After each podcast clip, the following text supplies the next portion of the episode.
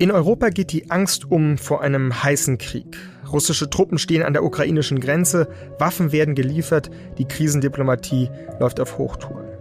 Worauf steuern wir dazu? Was führt die russische Staatsführung im Schilde? Geht es um Abschreckung, um Anerkennung oder wirklich um einen Überfall auf ein souveränes Land?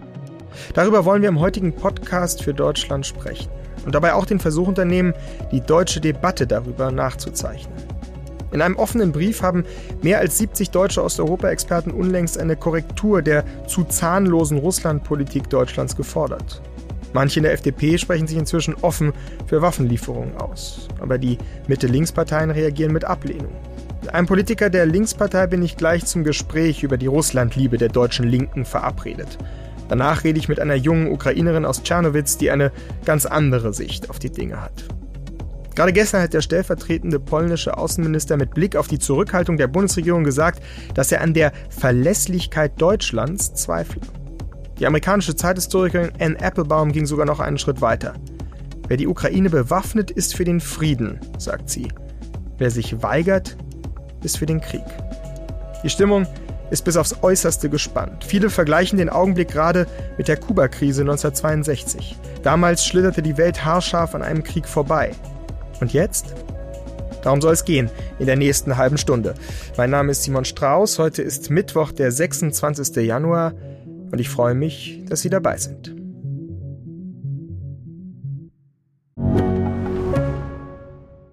Mein Name ist Dr. Tilman Rümenapf, niedergelassener Kinder- und Jugendarzt hier im Ennepe-Ruhr-Kreis. Die Einführung der Telematik sehe ich durchaus als Chance, aber aktuell fällt das System oft aus und es gibt viel zu wenig technischen Support. Dafür geht eine Menge Zeit drauf, in der ich die Kinder nicht genügend betreuen kann. Das muss sich ändern. Die besondere Nähe der niedergelassenen Haus- und Fachärzte ist in Gefahr. Was die Gesundheitspolitik jetzt dringend ändern muss, erfahren Sie auf rettetdiepraxen.de.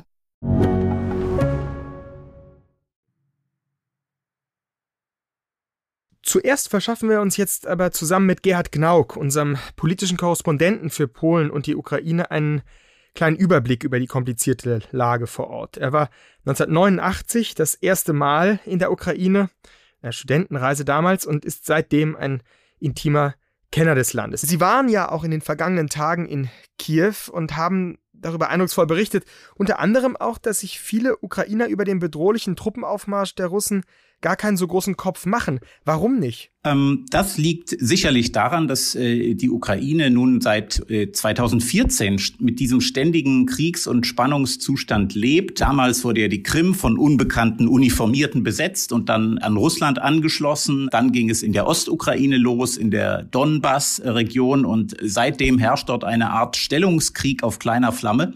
Und der letzte große russische Truppenaufmarsch, die großen Manöver, gab es ja im letzten Jahr im äh, April. In anderen Worten, im Osten nichts Neues oder fast nichts Neues. Aber jetzt wird es natürlich schon äh, zunehmend äh, bedenklich, gerade in den letzten Tagen. Das ist jetzt neu, haben ja einige westliche Botschaften, äh, darunter die deutsche, auch äh, verkündet, die Familienangehörigen von Diplomaten und so weiter oder auch einige Diplomaten selbst dürften oder sollten das Land verlassen aus Sicherheitsgründen. Also jetzt wird es noch mal richtig bedrohlich, jetzt wird's was Neues. Man findet aber kaum Leute, die nun das Land, sagen wir mal, verlassen haben. Wie kann man denn sich das vorstellen? Sie waren in Kiew. Ist das dieselbe Stimmung wie im ganzen Land oder kann man da noch größere Unterschiede machen? Naja, im Dezember war ich in Kharkiv im Nordosten, äh, bin von dort auch an die russische Grenze gefahren. Im Großen und Ganzen natürlich, je näher man dran ist an der Grenze, desto mehr müsste man sich eigentlich äh, bedroht fühlen. Aber die Gefahr gilt ja eigentlich dem ganzen Land. Und Russland will sozusagen die Ukraine mit ihrem auf Europa orientierten Modell von Politik und Gesellschaft eben äh, nicht in seiner Nachbarschaft dulden und will vor allem seinen Erfolg dieses Modells äh, verhindern. Das ist also eine Bedrohung äh, durchaus für das ganze Land. Insofern ist jetzt die Stimmung im ganzen Land doch vielleicht ähnlicher, als man denken könnte. Ich denke mir manchmal, das, was Napoleon für die Deutschen war, ist Putin für die Ukrainer, so unterschiedlich sie unter sich eigentlich sind und regional sind, so wie die Deutschen damals im 19. Jahrhundert, ein äußerer Feind, schweißt ein Land zusammen und lässt unter Umständen, so war es ja in Deutschland auch, eine ganz neue Nation entstehen, die in einem Abwehrkampf gegen eine äußere Bedrohung sozusagen zu einer gemeinsamen Identität findet. Kann man denn sagen, dass sich in den letzten Jahren dieses Land stark verändert hat? Also Sie haben schon angesprochen, den Erfolg, auch den wirtschaftlichen Erfolg, auch die ähm, Hinwendung zu demokratischeren äh, Verfasstheit. Wie ist es mit der Sprache? Also man hat ja immer gehört, es gibt einen Großteil von Menschen in der Ukraine, die Russisch als Muttersprache haben, aber auch das hat sich anscheinend ja verändert. Immer mehr Leute sprechen Ukrainisch, stimmt das? Ich muss zunächst noch mal zu dem kommen, was Sie sagten, äh, wirtschaftlicher Erfolg und demokratische Verfasstheit. Das sind Ziele, auf denen man in der Tat gut vorangekommen ist, aber noch bei weitem nicht so, äh, wie es eigentlich sein sollte und wie man es gehofft hatte. Aber die Richtung ist jedenfalls eine hoffnungsvolle. Äh, zu der Sprache, ich würde sagen, was jetzt Russen und Ukrainer als zwei Nationen vor allem unterscheidet oder auch gegeneinander in Stellung bringt, das sind nicht die alten Trennungslinien äh, könnte man denken von Kultur, Religion. Beide Bevölkerungen sind ja mehrheitlich äh, christlich-orthodox. Und auch nicht die Sprache letztlich, sondern das, was jetzt wirklich trennt, ist das Gesellschaftsmodell und sind die politischen Grundwerte. Die Ukraine möchte eine Bürgernation werden und möchte näher an Europa. Das hat ja auch der eigentlich russlandfreundliche Präsident Janukowitsch weiter so verfolgt, diese Politik, drei Jahre lang, bis 2013, 14, als Putin ihm gesagt hat, du kriegst massive Probleme, wenn du da weitermachst. Und dann ist er halt umgedreht. Und damit begann eigentlich der ganze Konflikt. Äh, Sie haben schon interessant Putin mit Napoleon verglichen. Vielleicht kann man die historischen Vergleiche sogar noch etwas weiterführen. Und äh, wenn wir auf die Charaktereigenschaften dieses Mannes kommen, über die er wird im Moment ja sehr, sehr viel geredet, sehr viel geschrieben. Er hat in gewisser Weise ja auch schon das erreicht, was er wollte, nämlich dass die ganze Welt auf ihn schaut. Aber wenn wir ihn jetzt nochmal wirklich lesen und uns fragen, welche Intention steckt dahinter. Also Sie haben gesagt, das Gesellschaftsmodell zu verhindern, dass es liberaler wird. Aber ist nicht auch noch mehr dahinter? Ist nicht auch sein eigener Wille, in die Geschichte einzugehen, als derjenige, der sozusagen die Wiedervereinigung des russischen Reiches äh, vollbringt? In der Tat, er verhält sich jetzt äh, wie ein Kolonialherr, der seine alten Kolonien wieder heim ins Reich holen will oder, wenn das nicht geht, ihnen das Leben so schwer wie möglich machen will, dass sie eben nicht von sich aus auf die Beine kommen. Und äh, dazu hat Putin nun auch äh, zur Feder gegriffen im vorigen Jahr, im Juli, und hat einen Aufsatz geschrieben äh, über Russen und Ukrainer. Das zeigt, wie wichtig eben die Ukraine für Russland ist und umgekehrt natürlich auf leidvolle Weise auch.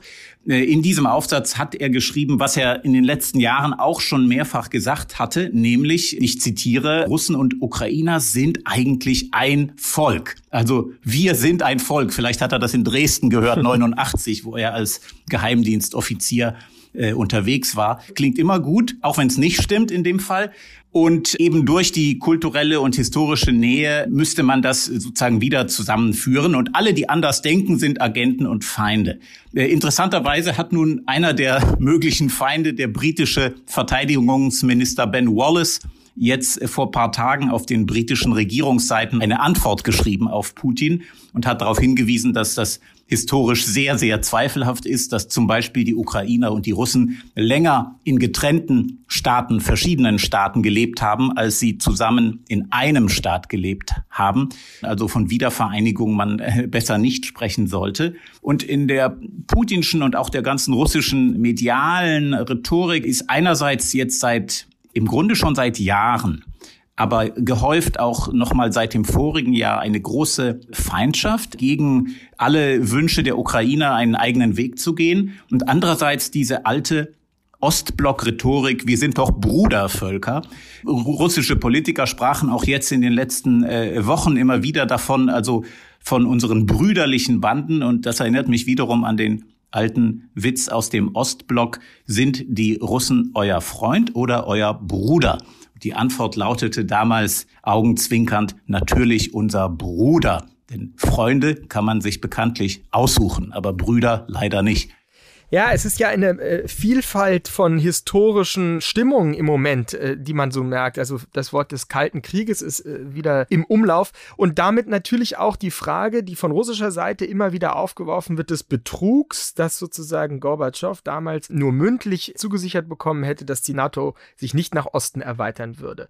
Er selber nennt das ein Ammenmärchen. Wie sehen Sie das denn eigentlich? Also ist nicht doch etwas dran an dieser russischen, diesem russischen Gefühl von der NATO äh, unrechtmäßig behandelt und jetzt bedroht zu werden? Also zum einen äh, gibt es darüber ja keine schriftlichen äh, sozusagen Fixierungen. Äh, zum anderen hat man dann später gesagt, es sollen keine signifikanten Kampfverbände der anderen NATO-Staaten, der westlichen NATO-Staaten in die östlichen NATO-Staaten äh, verlegt werden. Schauen Sie, was nun ist. Es gab das ja tatsächlich nicht, bis Putin die Krim hat annektieren lassen. Erst dann ist die NATO aufgewacht und hat diese jeweils 1000 Mann in die baltischen Staaten geschickt und dann auch noch nach Polen. Bis dahin ist im Sinne der Verlegung von Truppen überhaupt nichts passiert.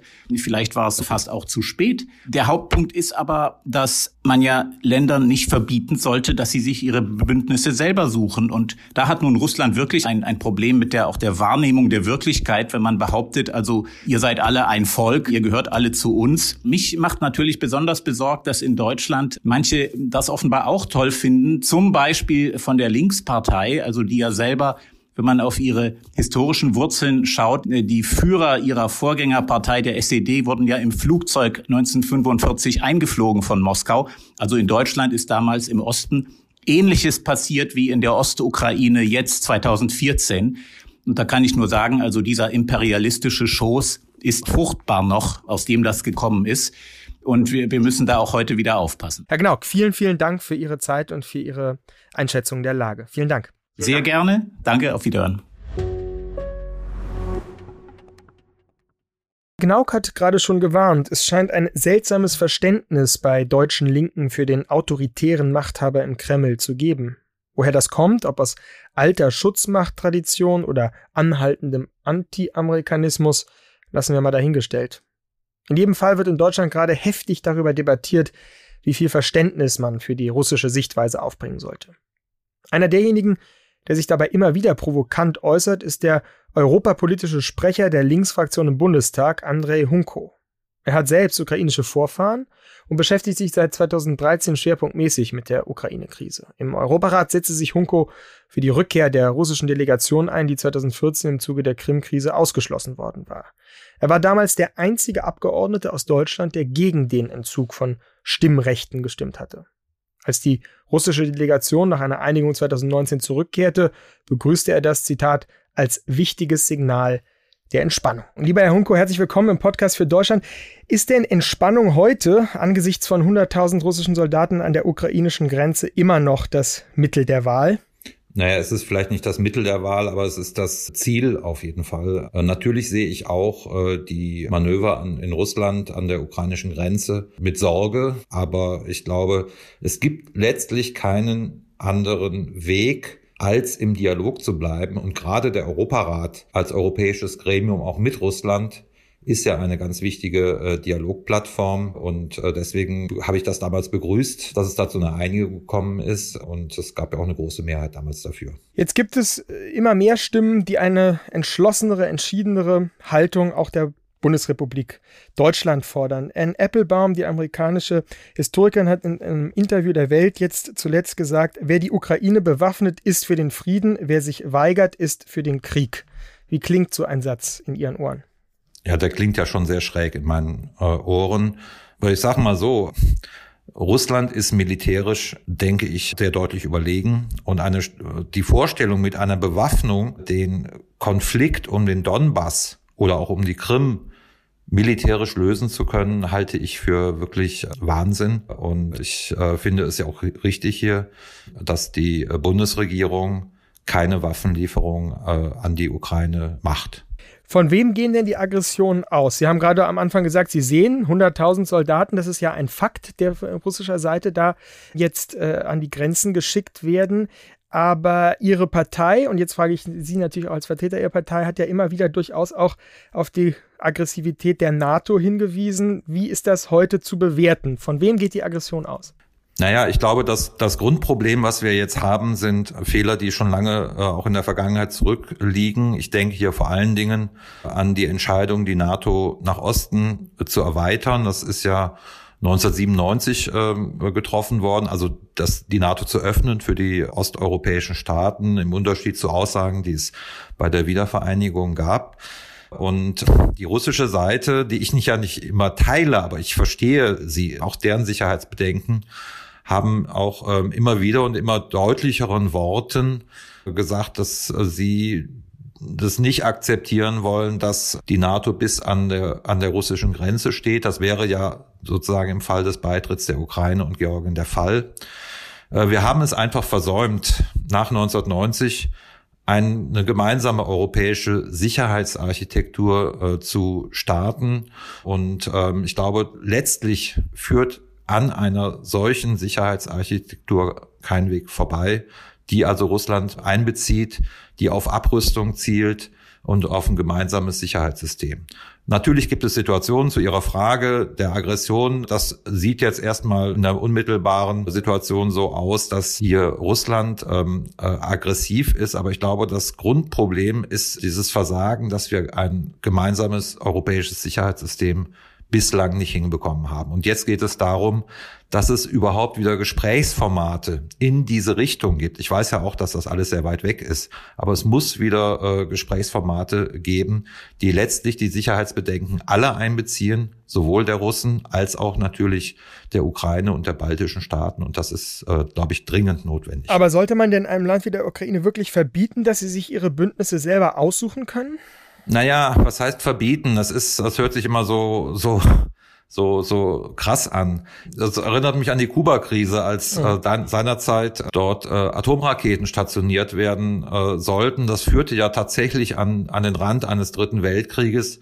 Und dann hat auch die damalige Sowjetunion eingelenkt. Äh, und ähm, ich glaube nicht, dass jetzt äh, Kuba oder Mexiko oder Kanada sich sozusagen so ohne weiteres einem russischen Militärbündnis in der aktuellen Situation anschließen könnten. Also ich glaube, für die Ukraine wäre es tatsächlich besser, äh, wenn sie neutral bleiben würde und vielleicht sogar im Idealfall eine Brücke auch darstellen könnte zwischen Ost und West. Sie haben jetzt auf die gefühlte Bedrohung durch die NATO ja hingewiesen, wobei, das sagen ja dann Experten auch immer dagegen, eine Verlegung westlicher Truppen in östliche NATO-Staaten ja erst nach der Krim-Annexion überhaupt äh, stattgefunden haben. Aber sei es drum, diese jetzt immer gesprochene, den Wortbruch, das, was man Gorbatschow damals mündlich mitgeteilt hätte, das ist ja nicht wegzudiskutieren, dass es das auf russischer Seite anscheinend gibt. Ist das nicht nur eigentlich ein vorgeschobener Grund, diese militärische Bedrohung durch die NATO? Und in Wahrheit geht es doch darum zu beweisen, dass die Ukraine, genau wie Belarus, Belarus in Wahrheit zu Russland gehören. Putins 2021 erschienenes Geschichtstraktat kennen Sie sicherlich, wo er ja behauptet, dass Ukrainer und Russen ein Volk seien. Sehen Sie das auch so? Naja, ich sehe das jetzt nicht, also natürlich sehe ich das nicht so, was das angeht, was, was Putin da äh, gesagt hat. Als es damals diese Diskussionen zur Osterweiterung der NATO gab, 1997, 98, haben wichtige Historiker, Wissenschaftler darauf hingewiesen, also zum Beispiel George Kennan, der ehemalige US-Botschafter in Moskau, dass das in Russland zu einer autoritären Entwicklung und anti-westlichen Entwicklung in Reaktion führen wird, zwangsläufig sogar führen wird. Und leider können wir das äh, beobachten. Ich sehe das ja auch durchaus kritisch, was passiert, aber ich glaube, das ist nicht nur vorgeschoben von russischer Seite, sondern ist eher eine Folge es geht ja auch um andere Sachen. Es geht um das, die lange Auseinandersetzung, um dieses sogenannte Raketenabwehrsystem. Es geht um diese großen NATO-Manöver Defender 2020, 2021, die jetzt alljährlich stattfinden, also immer Richtung russischer Grenze, einmal äh, in Polen, Baltikum, einmal im Schwarzen Meer, immer abwechselnd pro Jahr. Das sind alles Sachen, da kann ich auch verstehen, dass auch die Russen sich da bedroht fühlen. Haben Sie auch Verständnis für diesen offenen Brief der Osteuropa-Experten, die sagen, dass dem Kreml mit den Erdgasleitungen durch die Ostsee ein immer größerer Einfluss auf Europa äh, hergestellt werden wird? Was sagen Sie dazu? Naja, Verständnis im Sinne von Verstehen. Ich, ich kann natürlich Argumente nachvollziehen. Äh, aber ich glaube, dass so eine Erdgaspipeline immer zu einer wechselseitigen Abhängigkeit führt. Wir hatten auch im tiefsten Kalten Krieg Gaslieferungen aus der damaligen Sowjetunion bekommen. Es äh, ist auch nie in Frage gestellt worden. Und ich glaube eher umgekehrt, wenn man die wenigen, ich sag mal, Kooperations Strukturen, die wir ja noch haben, äh, wenn man die unterbricht, dann wird die Situation in Russland bestimmt nicht besser und auch die Situation an der ukrainischen Grenze nicht besser. Also äh, die Vorstellung, durch Abbruch von Wirtschaftsbeziehungen, durch Abbruch solcher Energiekooperationen eine Situation verbessern zu können, die ist mir in der Tat fremd. Ja, ist es aber nicht gerade interessant, dass ein Politiker der Linken eine so große Sehnsucht nach Entspannung mit einem am Ende ja doch, das haben Sie ja auch zugestanden, autoritären Herrscher hat, wie in Russland, der nicht nur autoritär ist, sondern auch offenkundig milliardenschweren Oligarchen bombastische Energiegeschäfte ermöglicht. Also gibt es da nicht doch irgendwo ein Bias? Naja, ich bin ja ähm, als Linker, was die russische Innenpolitik angeht, sehr bei den äh, dortigen linken und fortschrittlichen äh, Kräften, die es gibt. Ich glaube, ich bin der Einzige, der hier äh, Anfragen im Bundestag gemacht hat, auch zur Repression etwa von äh, Grudinin, der war der Präsidentschaftskandidat, unabhängiger, aber auf, äh, unterstützt von der kommunistischen Partei oder von Platoschkin und vielen, vielen anderen, über die hier mhm. ganz wenig geredet wird. Es gibt durchaus auch eine kritische, fortschrittliche, linke Zivilgesellschaft, äh, die hier wenig wahrgenommen wird. Also der fühle ich mich schon verbunden. Aber es war schon immer linke Politik, für Frieden einzutreten, nicht für Zuspitzung, egal wie der gegenwärtige Gegner letztlich zu beurteilen war. Ich meine, das äh, 1914 im Ersten Weltkrieg war das zaristische Russland, weiß Gott, kein, äh, kein Hort äh, linker Politik, denn dennoch war es richtig, auch damals äh, gegen diesen Krieg aufzutreten, wie Karl Liebknecht das gemacht hat. Herr Hunko, vielen Dank für Ihre Zeit und Ihre Einschätzung und äh, Haltung. Alles Gute. Vielen Dank. Karl Liebknecht als Kronzeugen anzurufen, hat natürlich immer etwas für sich. Und äh, für den Frieden zu sein natürlich auch. Und doch ist die Angst vor der russischen Aggression gerade eben das entscheidendere Gefühl. Vielleicht nicht so sehr im Deutschen Bundestag, aber dafür umso mehr in der Ukraine. Ich bin jetzt verbunden mit Evgenia Lopata, einer 1994 in Tschernowitz in der Ukraine geborenen jungen ukrainischen Kulturmanagerin und Übersetzerin, die die künstlerische Leiterin auch eines internationalen Lyrikfestivals in Tschernowitz ist. Sie steht außerdem auf der Liste der 30 Under 30 Forbes Ukraine, äh, hat an der Universität Graz studiert, deswegen spricht sie auch hervorragendes Deutsch und ist auch als Übersetzerin tätig. Ich freue mich sehr, dass wir äh, mit dir sprechen können. Hallo Evgenia, grüß dich. Hallo Simon, grüß dich auch. Wir machen uns viele Gedanken im Moment über dein Land, über die Lage in deinem Land. Gerade in Deutschland ist die Debatte darum, wie wir darauf reagieren, im vollen Gange. Es gibt sehr viel Russland kritische, aber eben auch viel Russland verstehende Stimmen. Ich will dich am Anfang erstmal fragen, wie geht es dir, wie fühlst du dich? Was ist dein Blick auf die Lage heute am 26. Januar 2022? Ich danke erstmal dafür, dass, dass Deutschland sich die Gedanken über die Ukraine macht und ich schätze das auch sehr hoch, dass wir nicht vergessen werden und dass dieses Thema auch ganz aktuell für Europa bleibt. Äh, es kann nicht unaktuell sein, weil, wie du richtig sagst, die Situation, besonders in den letzten zwei Monaten, ist sehr kompliziert. Kompliziert ist die Situation bereits seit acht Jahren. Also wirklich etwas ganz Neues ist in den letzten zwei Monaten nicht nicht passiert, aber dass äh, der Konflikt sich eskaliert und dass die Situation immer bedrohlicher wird. Das ist auch uns hier in der Ukraine klar. Ich würde mal sagen, die Gefühle, die momentan bei uns herrschen, waren die lange Zeit die Unsicherheit und natürlich die Sorgen, wie das alles weiterläuft, weil wir weder Dialog mit dem Präsidenten gehabt haben, noch miteinander. Und bis zu der letzten Woche gab es keine Nachrichten, keine Botschaften von unseren Regierungen, von unserer Regierung zu uns Bürgern, wie wir uns benennen sollen, was ist unser Plan, was machen wir weiter? Aber in den letzten zwei Wochen gibt's immer mehr Artikel in ukrainischen Medien darüber, wie wir uns verhalten. Also das was, war das, was, was mir gefällt hat.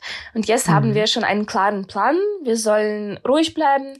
Wir sollen einfach auf uns konzentrieren, äh, nicht alles, was in den Medien gesagt wird, vertrauen und äh, einfach bereit sein zu allem, was mit uns passieren kann.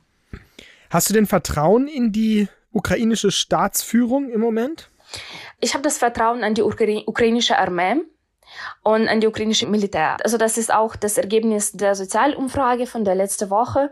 Wem vertrauen die Bürger der Ukraine und natürlich die Mehrheit, 74 Prozent der Ukrainer vertrauen der Armee. Also das ist das, woran wir glauben. Aber die Frage, ob wir halt dem Präsidenten als Führer dieser Armee vertrauen, äh, ist offen. Ich nicht. Warum nicht? Die Art der Kommunikation mit den Bürgern zeigt, dass es wird nicht kommuniziert. Und ich habe wirklich große Fragen zu unserem Präsidenten, was er alles vorhat.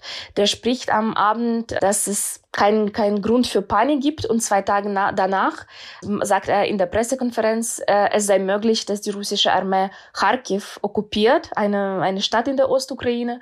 Und ich denke, ein Mensch, der in zwei Tagen hundertprozentig seine Meinung ändert, ist kein sicher für das Volk. Also das ist meine Meinung, aber ich würde mal sagen, ich vertraue äh, der Armee mehr als, als dem Führer dieser Armee. Da kommt dann vielleicht doch auch seine ursprüngliche Profession durch, ein ein Comedian, jemand, der eben einen Gag an einem Abend macht und am nächsten einen anderen. Na, ich meine, in, in, in seiner Serie, in, in seiner Serie, also in diesem Film, hatte er viel mehr Überzeugungskraft als im Realleben. Naja, ist interessant. Die Historikerin und amerikanische Journalistin Anne Applebaum hat äh, gerade bei uns ein Interview gegeben in Deutschland und hat einen Satz gesagt, der mich sehr beeindruckt oder auch fast erschreckt hat. Der lautet nämlich, wer die Ukraine im Moment bewaffnet, der ist für den Frieden. Wer sich weigert, ist für den Krieg. Das würde heißen, dass die deutsche Bundesregierung oder auch die Ampelkoalition im Moment eigentlich für den Krieg ist. Siehst du das auch so drastisch?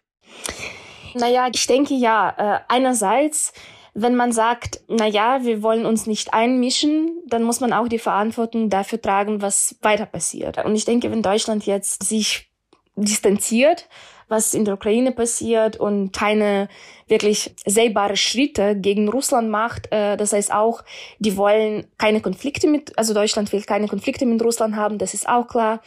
Aber in solchen Umständen, solche Situationen, wenn die Situation bereits schon so eskaliert ist, dann muss man wirklich eine Entscheidung treffen. Ist man gegen oder ist man für? Und im, im Fall der Russland habe ich wirklich, naja, ich habe nicht viel Glaube daran, dass man sich mit Russland irgendwie kommunizieren kann in dem Sinne, dass alle zufrieden am Ende bleiben. Äh, und wenn diese Umstände, die Russland von, von EU erwart, äh, erwartet, nicht realisiert werden, also die Schritte, die Russland erwartet, die werden nicht realisiert auch. Also NATO wird nicht seine Kräfte weg von, von, von Russland nehmen. Also das alles scheint nicht wirklich ganz gut möglich sein. Ich denke, in dem Fall äh, muss Deutschland auch damit rechnen, dass, dass die Situation immer schlimmer wird. Und wenn man momentan nichts macht, dann wird auch später nicht besser. Mhm. Wir hatten jetzt gerade ein, ein, ein, interessantes Gespräch mit einem linken Politiker, also Politiker der Linkspartei, der so doch stark darauf hingewiesen hat, dass natürlich auch die Bedrohung durch die NATO, die Russland empfindet, nicht von der Hand zu weisen ist. Wie begegnest du denn diesem Argument, das jetzt ja in diesen Tagen auch immer wieder hervorgebracht wird, dass also damals Gorbatschow versprochen wurde, dass es keine Osterweiterung der NATO äh, geben würde und dass das jetzt eben sich doch ganz anders darstellt, also Russland oder die Sowjetunion damals äh, betrogen worden sei. Wie, wie, wie begegnest du diesem Argument? Naja, ich denke, die Aussage, dass diese Annäherung von NATO zu Russland äh, wird auf schlechte Weise äh, benutzt, in dem Sinne, dass äh, Russland nutzt das einfach als Grund aus, um eigene Militärskräfte an die Grenze mit der Ukraine zu äh, stellen. Und was, was Ukraine mit, mit NATO macht, äh, ist auch unsere Sache. Äh, das ist meine Meinung. Genauso wie Bulgarien oder Rumänien alleine entscheiden, ob die NATO-Kräfte im Land sind oder nicht, so wollen wir auch entscheiden. Ne?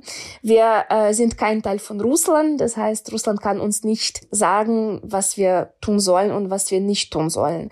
Ob es eine mögliche Gefahr für Russland sein könnte, daran habe ich natürlich Zweifel weil auch selbst die Ukraine ist an dem Krieg nicht interessiert. Das ist eine ganz klare Tatsache. Wir wollen keinen Krieg. Genauso eigentlich wie die Bürger in Russland. Also es gibt viele Umfragen bereits im Internet, ob Russland, ob die russische Bürger für den Krieg mit der Ukraine sind. Und die Ergebnisse sind, die, die normalen Menschen wollen keinen Krieg. Das will nur Kreml haben. Okay. Das heißt auch unsererseits, wir sehen kein Problem darin, dass wir mit NATO zusammenarbeiten, auch wenn man daran denkt, dass die russische Armee bereits die Kräfte an der Grenze hat und es geht auch um die Sicherheit unseres Landes. Wenn wir ja. für die Sicherheit unseres Landes mit NATO kooperieren wollen, dann werden wir es auch machen. Unsere Aufgabe ist, eigene Grenze zu äh, bewahren und zu schützen. Das werden wir machen mit NATO, mit eigenen Kräften, mit den Waffen, das uns die USA gibt und weiteres. Evgenia, welche Botschaft ähm, zum Abschluss hast du denn an deutsche Zuhörerinnen und Zuhörer, die vielleicht auch irgendwo das Gefühl haben, das ist doch alles ganz schön weit weg. Vor ein paar Tagen gab es auf Twitter jemanden, der geschrieben hat, wenn es dann Krieg in der Ukraine gibt, aber in Hannover bin ich doch dann sicher. Wie würdest du dem abschließend begegnen? Man ist äh, weder in Tschernowitz, wo ich momentan bin, noch in Hannover, aber auch in Warschau nicht geschützt. Das, was mit der Ukraine morgen passiert, passiert mit, mit, mit Europa übermorgen. Und Ukraine liegt nicht so wirklich weit weg äh, entfernt von, äh, von der EU und auch von Deutschland unter anderem. Und wenn Deutschland und die anderen europäischen Länder lassen das passieren, was mit uns passieren kann, gleich an der Grenze, also in Nachbarschaft, dann müssen diese Länder auch bereit sein, dass dieser Konflikt dann weiter an ihre Länder geht. Man weiß es Bescheid. Putin hat keine Grenzen in seinem Kopf. Und er wird auch mit der Ukraine nicht völlig zufrieden sein in dem Sinn, dass er weitergehen wird. Und wer weiß, inwieweit er gehen kann. Und ja, man muss wirklich gut drauf daran denken, dass die Situation momentan sehr viel ähm, Unterstützung seitens Europa braucht.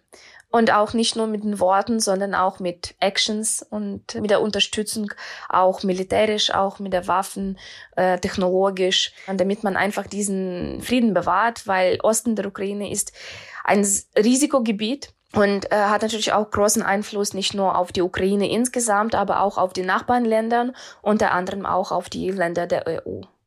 Das die eindringlichen Worte und auch Mahnungen von Evgenia Lopata. Vielen Dank, dass du dir die Zeit genommen hast. Alles Gute in die Ukraine nach Tschernowitz. Danke. Vielen Dank. Die Warnung der jungen Lyrikerin aus Tschernowitz eben war klar und deutlich. Was heute mit uns geschieht, kann morgen mit euch geschehen. Dass eine 1994 geborene junge Frau mehr Vertrauen in das Militär ihres Landes hat als in die politische Führung, zeigt, wie angespannt die Lage in der Ukraine inzwischen ist. Der linke Politiker aus Deutschland sieht das durchaus, aber hat dabei andere Sorgen. Er sagt, wir brauchen mehr Entspannung. Wir müssen die Verbindung zu Putin halten. Gibt es beim Thema Russland einen blinden Fleck in Deutschland oder schauen wir alle wirklich zu sehr durch die westliche Brille auf den Konflikt? Auf diese Frage gibt es, das haben wir gesehen, keine einfachen Antworten. Was klar ist, allein mit Worten lassen sich geopolitische Konflikte selten lösen. Mittlerweile hat die deutsche Verteidigungsministerin mitteilen lassen, dass sie 5000 Militärhelme in die Ukraine liefern will. Ob das ausreicht, um die Ukraine zu beruhigen bzw. Putin zu beeindrucken? Frage muss heute am 26. Januar 2022 offen bleiben. Morgen begrüßt sie hier meine Kollegin Theresa Weiß zum Thema Corona und Schule. Mein Name ist Simon Strauß und ich freue mich sehr, dass Sie dabei waren.